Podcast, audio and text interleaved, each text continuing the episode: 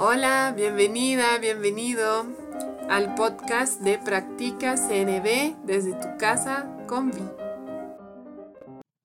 Hola, a continuación te voy a leer en voz alta una joya de conexión publicada en el sitio web en español de Wise Heart, diálogo consciente y compasivo.com. Ahí mismo en la pestaña de recursos gratuitos puedes encontrar las joyas de conexión por escrito y te puedes suscribir para recibirlas directamente a tu correo cada 15 días. Estas joyas a mí me sirven para entender cómo integrar tanto la comunicación no violenta como el diálogo consciente y compasivo a mi vida diaria. Espero la disfrutes. Hola, hoy te voy a leer la joya llamada Cómo vivir en la dignidad de pertenecer, escrita por la Shell Chardet, con la contribución de Violen Felten de Arredondo y Fer Mateo, publicada en diálogo consciente y compasivo.com el 15 de enero 2024. Es trágico que tantos seres humanos vivamos a menudo con pensamientos de inutilidad y sentimientos de vergüenza. Casi siempre, junto con eso, viene la idea de, entre comillas, no pertenecer o de no tener dignidad para pertenecer. Pertenecer en este contexto es más que la inclusión o participación en un grupo concreto es un profundo sentimiento de pertenencia a la vida, a nuestro propio ser y a la tierra. Es el tipo de pertenencia que te permite satisfacer otras necesidades fundamentales, como las de seguridad, apoyo, nutrición y amor. Un autojuicio de inutilidad unido a una percepción de amenaza a la pertenencia, es de por sí suficientemente doloroso. Y habitualmente los intentos inconscientes de compensar o gestionar ese dolor suelen agregar más sufrimiento aún. Hay tantas formas de gestionar el dolor como personas, y al mismo tiempo existen algunas estrategias comunes aunque no muy efectivas, que puedes reconocer fácilmente en ti o en otras personas.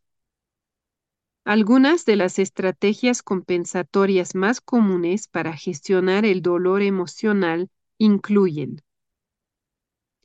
retraerse y limitar la vida a un estrecho espectro de experiencias, por ejemplo, evitando salir, juntarse con personas que no conoces aún o visitar lugares nuevos. Desempeñar el papel de la persona que todo el mundo necesita, esa que ya sea en la dimensión emocional o en la práctica, se sacrifica en favor de otras personas. Intentar ganarse a las demás personas mediante el encanto y la seducción artificial, diciéndoles lo que quieren oír para obtener aceptación. Crear una fachada de invulnerabilidad, desafiando a las demás personas y actuando como si se estuviera al mando de la situación. Pretender ser especial o superior a través de sus logros, habilidades, rango, belleza, estatus socioeconómico o cualquier otra cosa que imagine que le hace, entre comillas, mejor que las demás personas. Al reflexionar sobre estas estrategias compensatorias para ganar en valía y pertenencia, puede que empieces a ver por qué no son efectivas. Es decir, cómo cada una de ellas bloquea, de hecho, lo que está intentando alcanzar. Es por eso que todas constituyen de algún modo lo que llamamos, entre comillas, estrategias trágicas.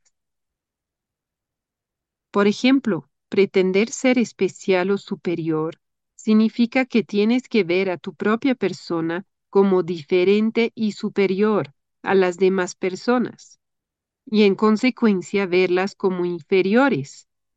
¿Cómo podrías pertenecer de esa manera?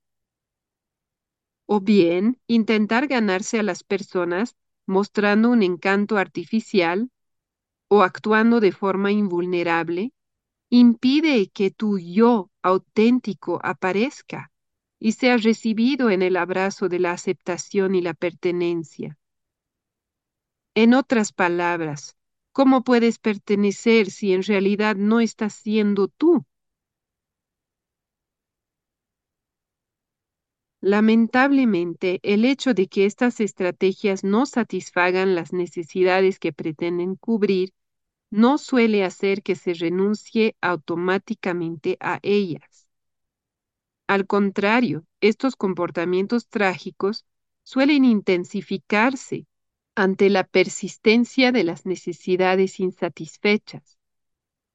La transformación y el cambio comienzan recién a producirse cuando se alcanza una masa crítica de claridad sobre el daño que produce una determinada forma de pensar y comportarse.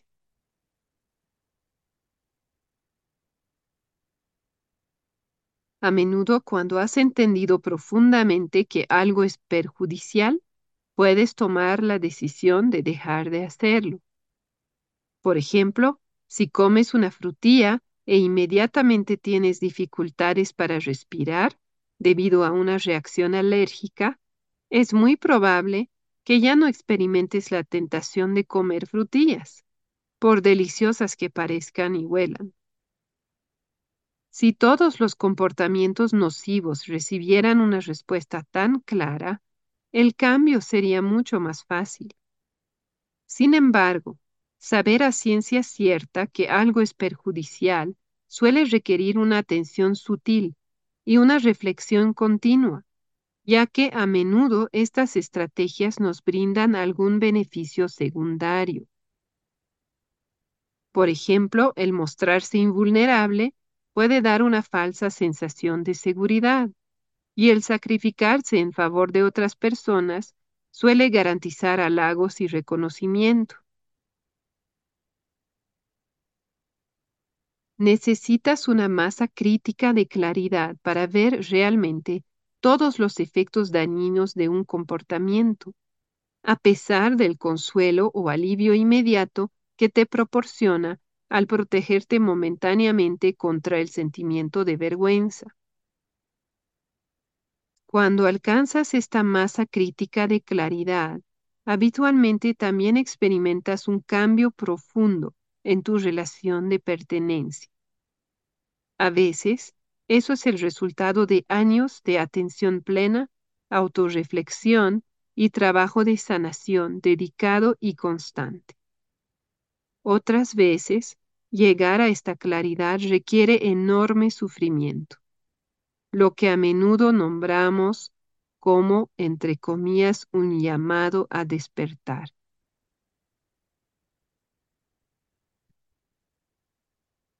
Por supuesto que desde una perspectiva más amplia, no tiene ningún sentido la idea de considerar a alguien como si mereciera o no pertenecer.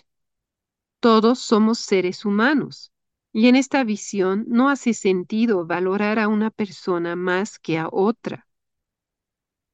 ¿Acaso uno puede ser más ser humano que otro?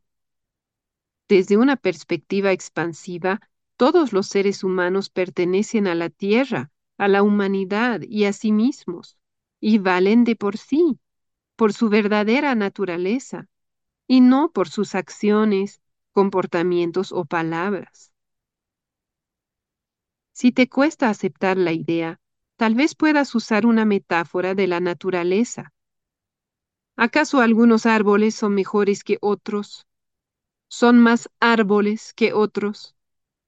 o algunos conejos. ¿El sol puede ser considerado mejor que la luna? Y seguro puedes encontrar otros ejemplos. La falacia de que algunos seres humanos puedan pertenecer o valer más que otros surge de las nociones violentas y falsas de que algunas personas merecen premios o castigos, o de que las necesidades de determinadas personas son más importantes que las de otras. Sin embargo, es posible que tú, como la mayoría, hayas tenido tanta exposición a estas ideas que hayan invadido tu conciencia el resultado es que te encuentras de manera más o menos consciente intentando evitar el castigo y, entre comillas, ganarte la pertenencia.